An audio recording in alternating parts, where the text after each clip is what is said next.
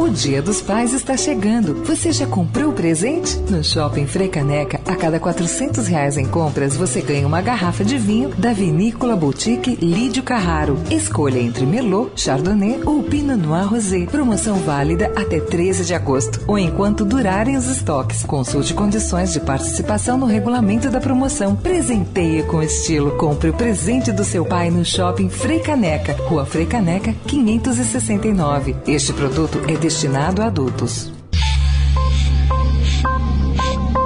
Direto ao assunto. Com José Neumann e Pinto.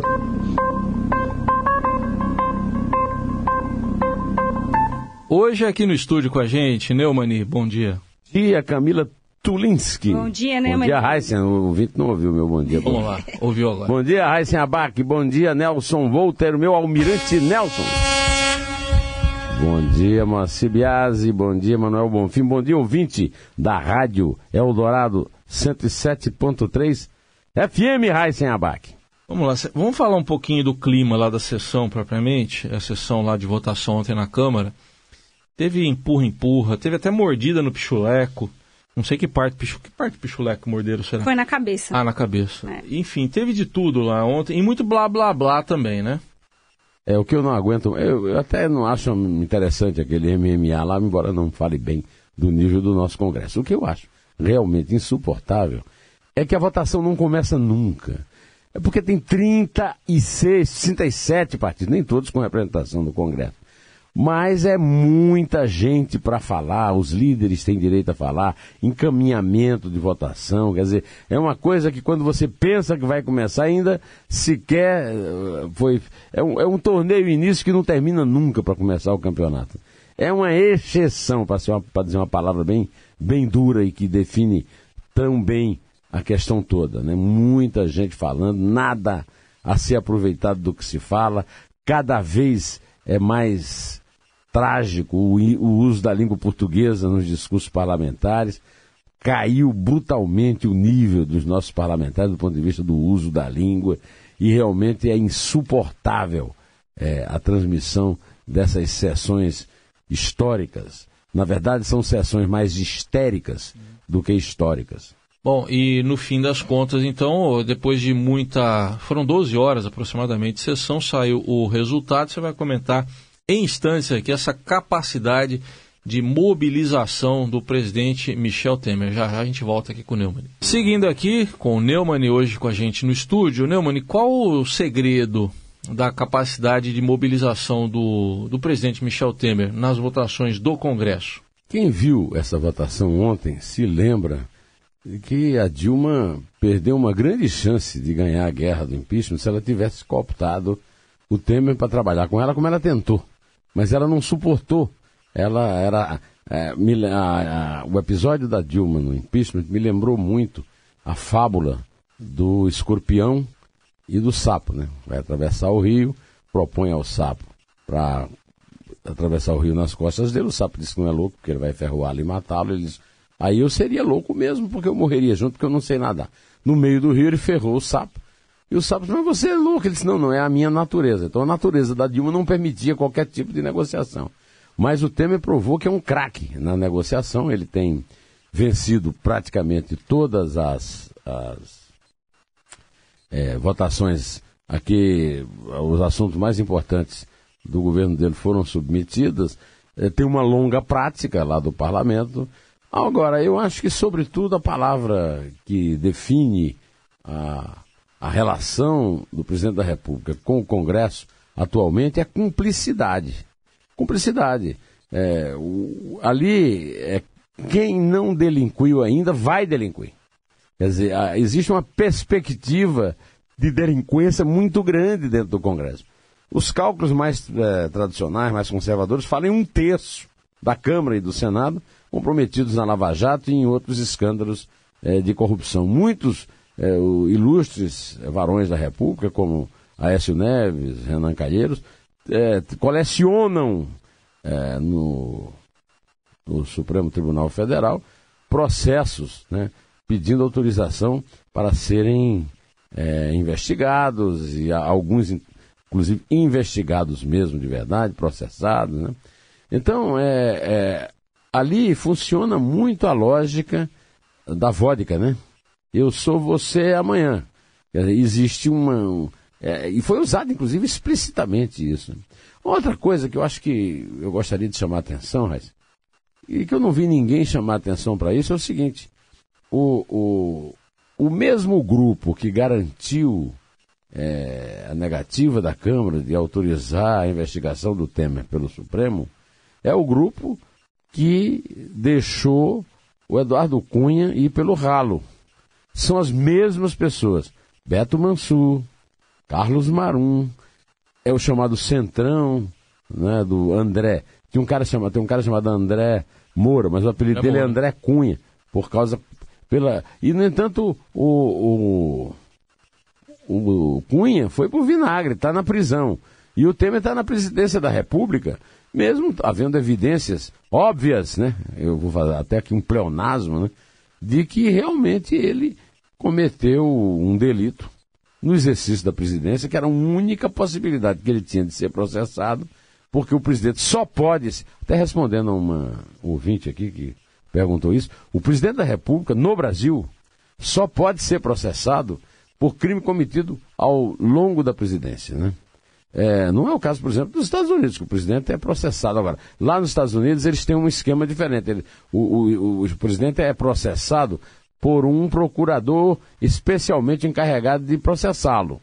Mas ele é processado normalmente. Em, em, relação à autorização da Câmara, que a Câmara é o poder que representa o povo, e então a Câmara é chamada a autorizar ou não. Eu considero esse, esse método, um método completamente antidemocrático, mas é o que vige no Brasil. Então eu quero dizer que a Câmara, apesar de ter, ter muito bandido lá, ela é legítima, sim. Nós é que colocamos. Nós é que os elegemos, não nos esqueçamos disso. O sistema proporcional pode ser um sistema deficiente, mas nós elegemos o Congresso, que é nosso representante. E quanto ao Temer, ele é um presidente legítimo, sim, não é golpista, é, ele entrou no lugar de Dilma num processo previsto pela Constituição. E essa votação de ontem, com todo o arranca-rabo que teve lá, também. Tem ouvinte perguntando do voto do Tiririca, o deputado Francisco Everardo votou contra o presidente Michel Temer e repetindo lá o que aconteceu na votação do impeachment da presidente Dilma, votou de maneira séria, porque lá ele não faz palhaçada lá dentro, aparentemente. O, o Neumann, é, bom, ocorreu a vitória, larga margem lá na Câmara. Agora, quais são as chances do presidente Temer vir a responder mais alguma ação judicial, mais alguma acusação, já que o procurador Janot ah, disse que terá condições. Será que ele terá condições de apresentar as prometidas ah, denúncias por organização criminosa, por obstrução à investigação? Ele chegou a prometer isso, Janot, né? É, ele disse. Ele disse que enquanto tivesse bambu, ele teria eh, bambu para flecha. E ele vai ficar lá na Procuradoria Geral até o dia 17 de setembro. No dia 18 assume a Raquel Dodge, que é adversária interna lá nas brigas corporativas lá da Procuradoria. Eu é, acho que o Janot perdeu muita credibilidade com a história da delação premiada em excesso. Muito prêmio, prêmio demais para pouca informação dada por Joélia Batista. Ah, essa, o povo não comprou essa hipótese estapafúrdia de que se o delator delatou o presidente da República, que é a pessoa mais importante do país, ele tem direito ao prêmio maior que existe, né? A delação é importante, o Temer não conseguiu se livrar dela, já foi, o Temer, é, é, é bom lembrar até a nossa ouvinte que nos telefonou, que o Temer já foi premiado num assunto muito mais absurdo. O Temer foi, o Temer e a Dilma foram absolvidos pelo Tribunal Superior Eleitoral por excesso de provas. Ontem ele foi, é, digamos, liberado pelos seus pares. É, porque ele é oriundo do Congresso Foi presidente da Câmara. Presidente da Câmara. Agora, vamos falar da governabilidade, porque agora o Padilha, o ministro da Casa Civil, já falou que agora a próxima batalha é a reforma da Previdência. Para a Previdência são 308 votos. Né? É, a Previdência. O buraco é, é mais em cima. O buraco é mais em cima. A Previdência é 3 quintos. Então, é outra coisa. Não é uma votação como nessa, que foi uma votação por maioria simples. Né? É, o presidente teve 263 votos a favor e 227 contra. Quer dizer, ele ainda pode até alegar que tem uma larga margem que ele não precisava, ele só precisava de um terço. Né? É, 174, não é isso? 172. 172. Mas lá na Previdência precisa de dois terços. Né? Na, na presidência precisa do oposto. É. 360. O que se exigia da oposição agora se exigirá. Outra coisa é que a reforma da Previdência foi muito desvirtuada, foi muito atenuada, foi muito. Foram mantidos os privilégios, que é o que é mais é, estapafúrdio, é que foram mantidos os privilégios. E, foi, foram, e ela foi sendo é, dissolvida ao longo do tempo, à medida que se perdia a, a sua é, o seu apelo. Né? É, é importante a reforma trabalhista que passou. É, o, o, tempo agora é, é que vai ficar vigiando, de certa forma, o Temer, porque ele tem mais um ano e. São um ano e cinco meses. Cinco meses, é. Né? Ele tem mais um ano e cinco meses. Nós temos uma eleição em 2018. É uma eleição direta, democrática, tudo direitinho. É, e eu acho que até lá ele vai ter que apresentar reta, é, resultados mais concretos. Ele venceu a batalha é, é, desculpe, parlamentar, ele venceu a batalha jurídica, mas ele perdeu a guerra política. Aconteça o que acontecer, eu não acredito que venham milagres suficientes para tornar o Temer um eleitor importante em 2018. Ele me lembra muito a essas alturas José Sarney, é, na eleição é, em que o Collor foi eleito exatamente por se opor de forma veemente ao Sarney. Ele vai ser o Judas da campanha de 2018, mais do que o próprio Lula e que a própria Dilma. O presidente Temer disse ontem que a vitória não foi pessoal. Bom, o que, que o Brasil ganha com a, com a votação ontem lá na Câmara? Almirante Nelson Volter, toca o homem, rapaz, o vencedor. O Michel Temer vai agora se pronunciar diretamente para os nossos ouvintes do Direto ao Assunto. Almirante Nelson, manda, manda bala. A decisão soberana do parlamento não é uma vitória pessoal de quem quer que seja, mas é uma conquista do Estado democrático de direito, da força das instituições e da própria Constituição. O poder da autoridade emana da lei. Extrapolar o que a Constituição determina é violar a democracia. Todos devem, vou dizer o óbvio, obedecer à lei e à Constituição.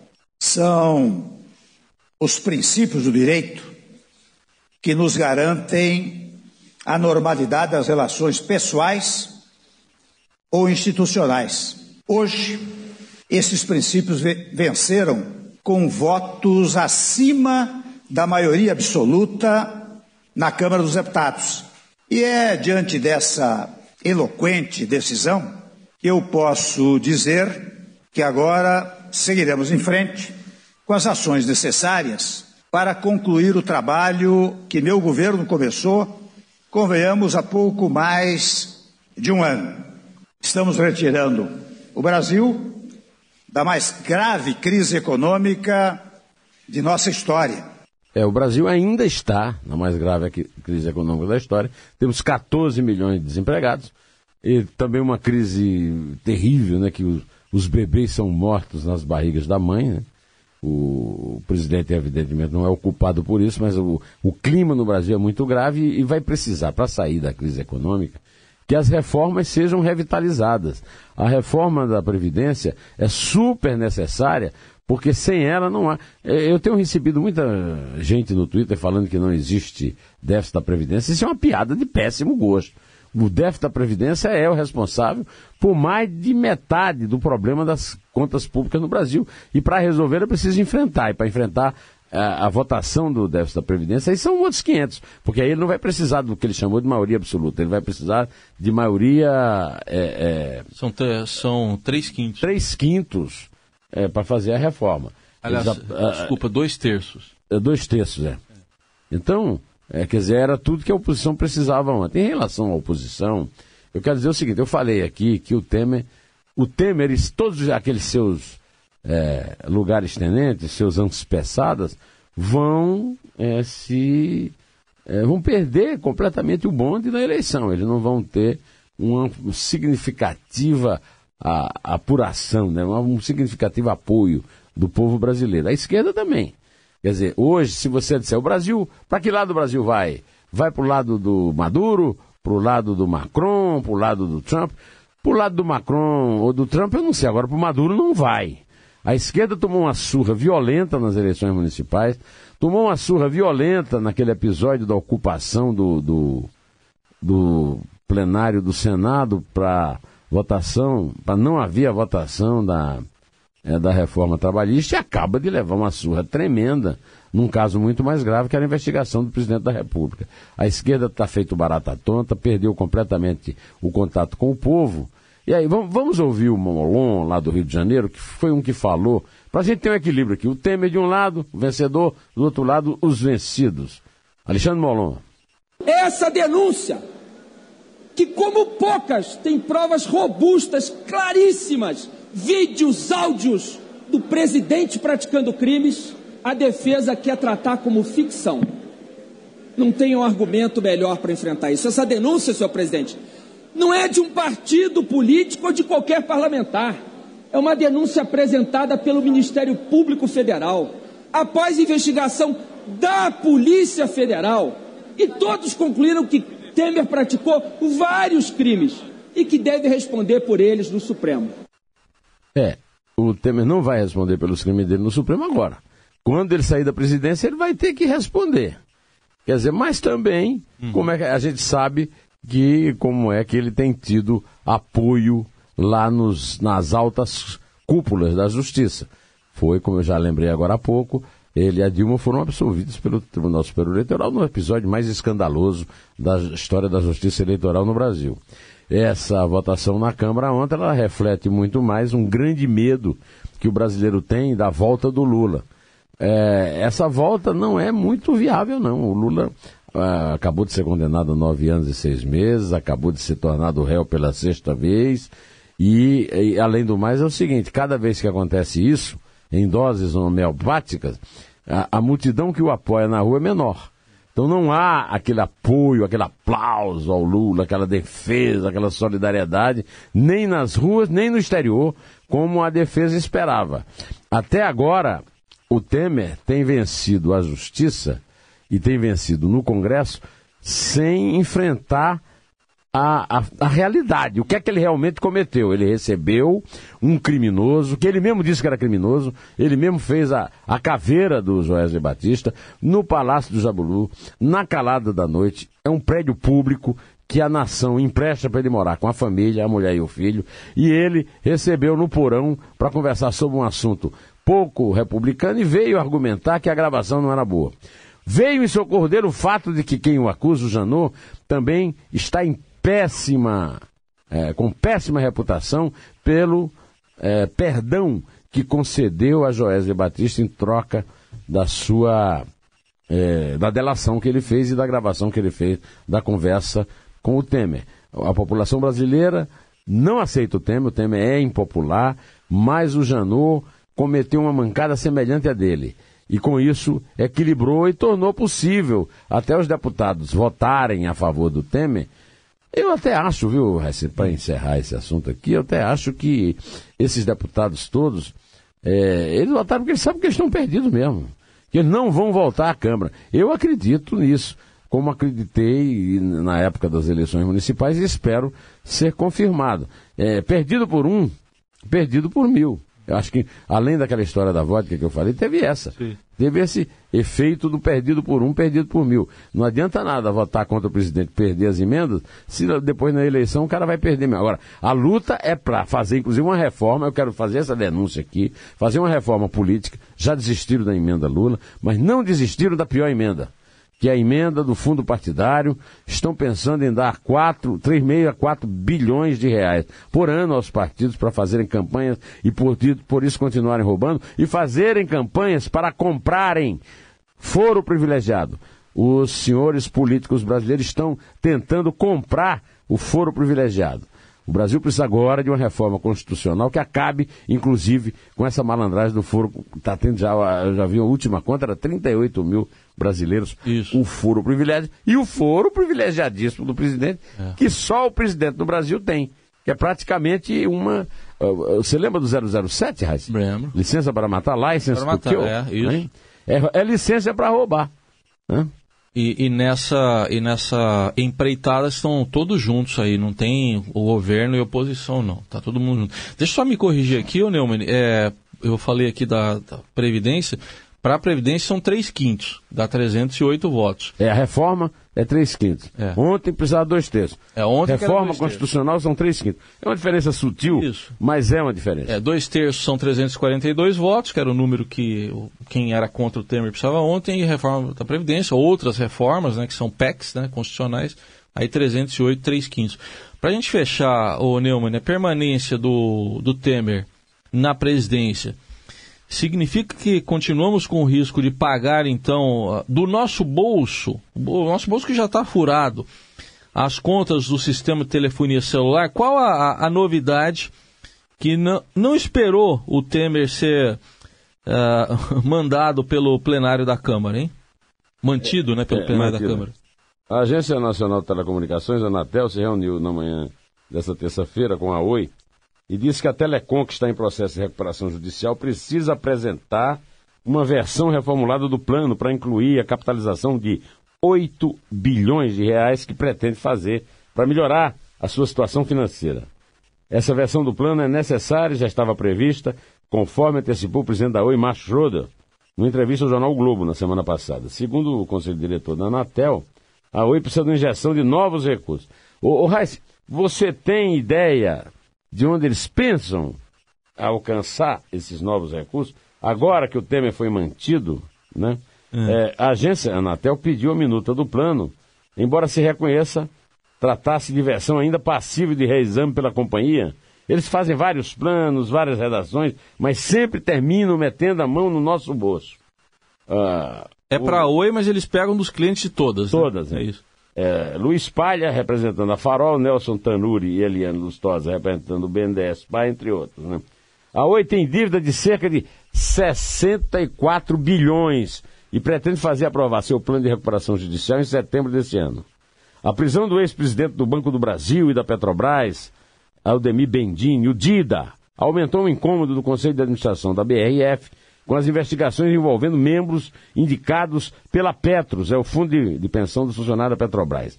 Antes de Bendini, que foi conselheiro é, da fabricante de alimentos até abril deste ano pela Petros, os ex-conselheiros Luiz Carlos Fernandes Afonso e Carlos Fernandes Costa, também indicados pela Fundação e com os mandados encerrados em abril de 2015, já haviam sido citados como beneficiários da propina na delação que eu já falei aqui de Joésio Batista, da rival deles, a JBS. Saiu também na Folha de São Paulo que a Justiça mandou prender o braço direito do Abílio Diniz na BRF. De acordo com a Folha, Zé Roberto per Pernomian Rodrigues, conhecido como JR, já estava condenado por fraudes na importação de computadores desde 2007. A BRF é uma das maiores companhias de alimento do mundo. Engloba as marcas Perdigão e Sadia. É controlada pelos dois maiores fundos de pensão do país, Previ e Petros tinha entre seus conselheiros Bendinho Dida, preso na Operação Cobra, e Sérgio Rosa, investigado na Operação Greenfield, que, segundo a matéria da Folha de São Paulo, foram afastados. No meu artigo Cobra Criada por Jararaca, de 31 de julho, no meu blog, aqui no Estadão, eu digo que Dida Bendini tem de esclarecer muitos investimentos que causaram prejuízos aos pensionistas da Previ. O, o novo alvo da Operação Cobra, eu escrevi naquela ocasião, tá, você é dessa semana, você encontra lá é, no blog do Estadão, na política, deveria ser o Banco do Brasil e a Previ. Os prejuízos às essas fundações, Previ e Petros, também refletem nos nossos bolsos. A União, o Heiser, tem 54,4% do Banco do Brasil e 50,26% da Petrobras. A União é nossa. É. A União vive de impostos. Além dessas consequências gerais dos anos do PT no Palácio Planalto, há outras que atingem especialmente algumas pessoas, como é o caso dos déficits dos fundos de pensão de estatais, empresas de economia mista. Os frutos da má gestão dos petistas fazem com que trabalhadores e aposentados dessa empresa tenham seus vencimentos descontados mensalmente, como forma de diminuir o rombo dessas entidades de previdência complementar. Os rombos desses fundos de pensão não são eventos circunstanciais, Heisen. Hum. Eles estão diretamente relacionados com o aparelhamento promovido pelo PT. Ao longo de toda a gestão petista, os planos de previdência complementar de estatais empresas de economia mista foram utilizados para acomodar aliados políticos e, sobretudo, para financiar projetos de interesse do PT. Na verdade, os descontos nos vencimentos dos trabalhadores e aposentados cobrem apenas metade do rombo. O resto é pago por empresas patrocinadoras dos fundos. Como elas são estatais ou de economia mista, tem-se mais uma vez toda a sociedade pagando pelos erros do PT. Que ninguém possa se iludir novamente com esse partido é o que eu espero. A Folha de São Paulo publicou que, diante de incertezas, a Anatel pede que a Oi refaça o plano de recuperação. Faz bem, diz a matéria, o que vivemos repetindo aqui, que a Anatel é a maior credora da Oi, é cerca de 20 bilhões. Você é credor da Oi. sem abate. O problema é que a empresa dá como certo que vai ser possível transformar parte das multas aplicadas em investimentos. A Advocacia Geral da União já se posicionou, já se posicionou contra a conversão de multas em investimentos. A equipe econômica do governo também não aceita que esse tipo de acordo seja aceito. Nessa, seja feito. Nessa longa série, a Advocacia Geral da União e a equipe econômica estão do lado certo. Aliás, eu estou sentindo aí, Raíssa, hum. para a gente encerrar, a falta da presença do Ministério Público. A lei relâmpago, que daria o presentão a Oi, foi salva, foi evitada por um triz pelo STF. Lembra quem Sim. lembrou que primeiro a, a, a, dona Carmen Lúcia e depois o Luiz Roberto Barroso evitaram que a lei passasse na calada da noite em votação terminal numa comissão, né? A presença do Ministério Público Federal, nesse caso, seria uma medida proativa de prevenção agora que está recomeçando o governo Temer, que ganhou na Câmara ontem. Nós temos de ficar de olho para que casos como o assalto da Petrobras não se repita agora na Oi. E está na hora também, Heisen, acabando aqui o meu tempo, está na hora, sabe de quê? Hum. Dos fundos de pensão terem que se explicar da mesma forma que a Petrobras teve e que o Banco do Brasil e o seu Previ também sejam submetidos a esse mesmo tipo de devassa. No fim das contas, sobreviveram os mesmos titãs de sempre, então, é isso? Os mesmos titãs de sempre. Os titãs, é, os velhos titãs, uma canção que foi cantada pelo Paulo Micos, né? É uma canção que o Heisen adora. Isso. Vossas Excelências. Tudo que eu penso. É, o, o, o, o Heisen gosta particularmente de uma parte falada. Isso. Você vai ouvir aí no meio, meu caro ouvinte. A parte da... batuta a parte batuta, que é a rima, é a rima rica de batuta. Estão nas mangas dos senhores ministros, nas capas dos senhores magistrados, nas escolas dos senhores deputados, nos fundidos dos senhores vereadores, nas perucas dos senhores senadores. Senhores, senhores, senhores, minha senhora, senhores, senhores, filha da